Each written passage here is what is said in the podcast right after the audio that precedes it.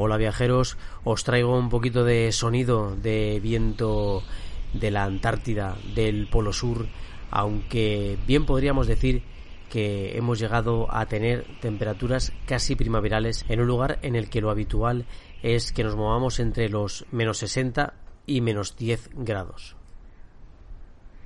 Ya que el pasado jueves no fue un día cualquiera en la base de investigación argentina Esperanza, los termómetros registraron 18,3 grados. Se trata de un nuevo récord que deja atrás los 17 grados y medio obtenidos en marzo de 2015.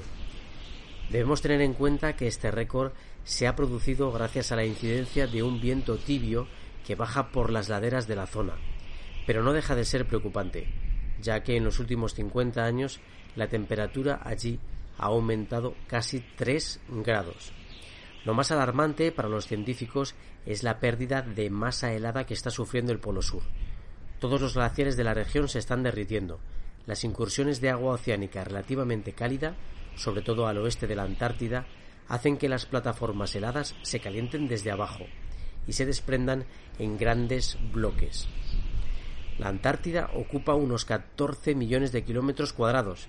Es el doble, queridos amigos, es el doble del tamaño de Australia y contiene el 90% del agua dulce existente en la Tierra.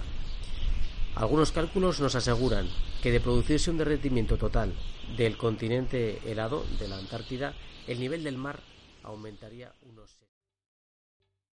¿Te está gustando este episodio? Hazte fan desde el botón apoyar del podcast de Nivos. Elige tu aportación y podrás escuchar este y el resto de sus episodios extra. Además, ayudarás a su productor a seguir creando contenido con la misma pasión y dedicación.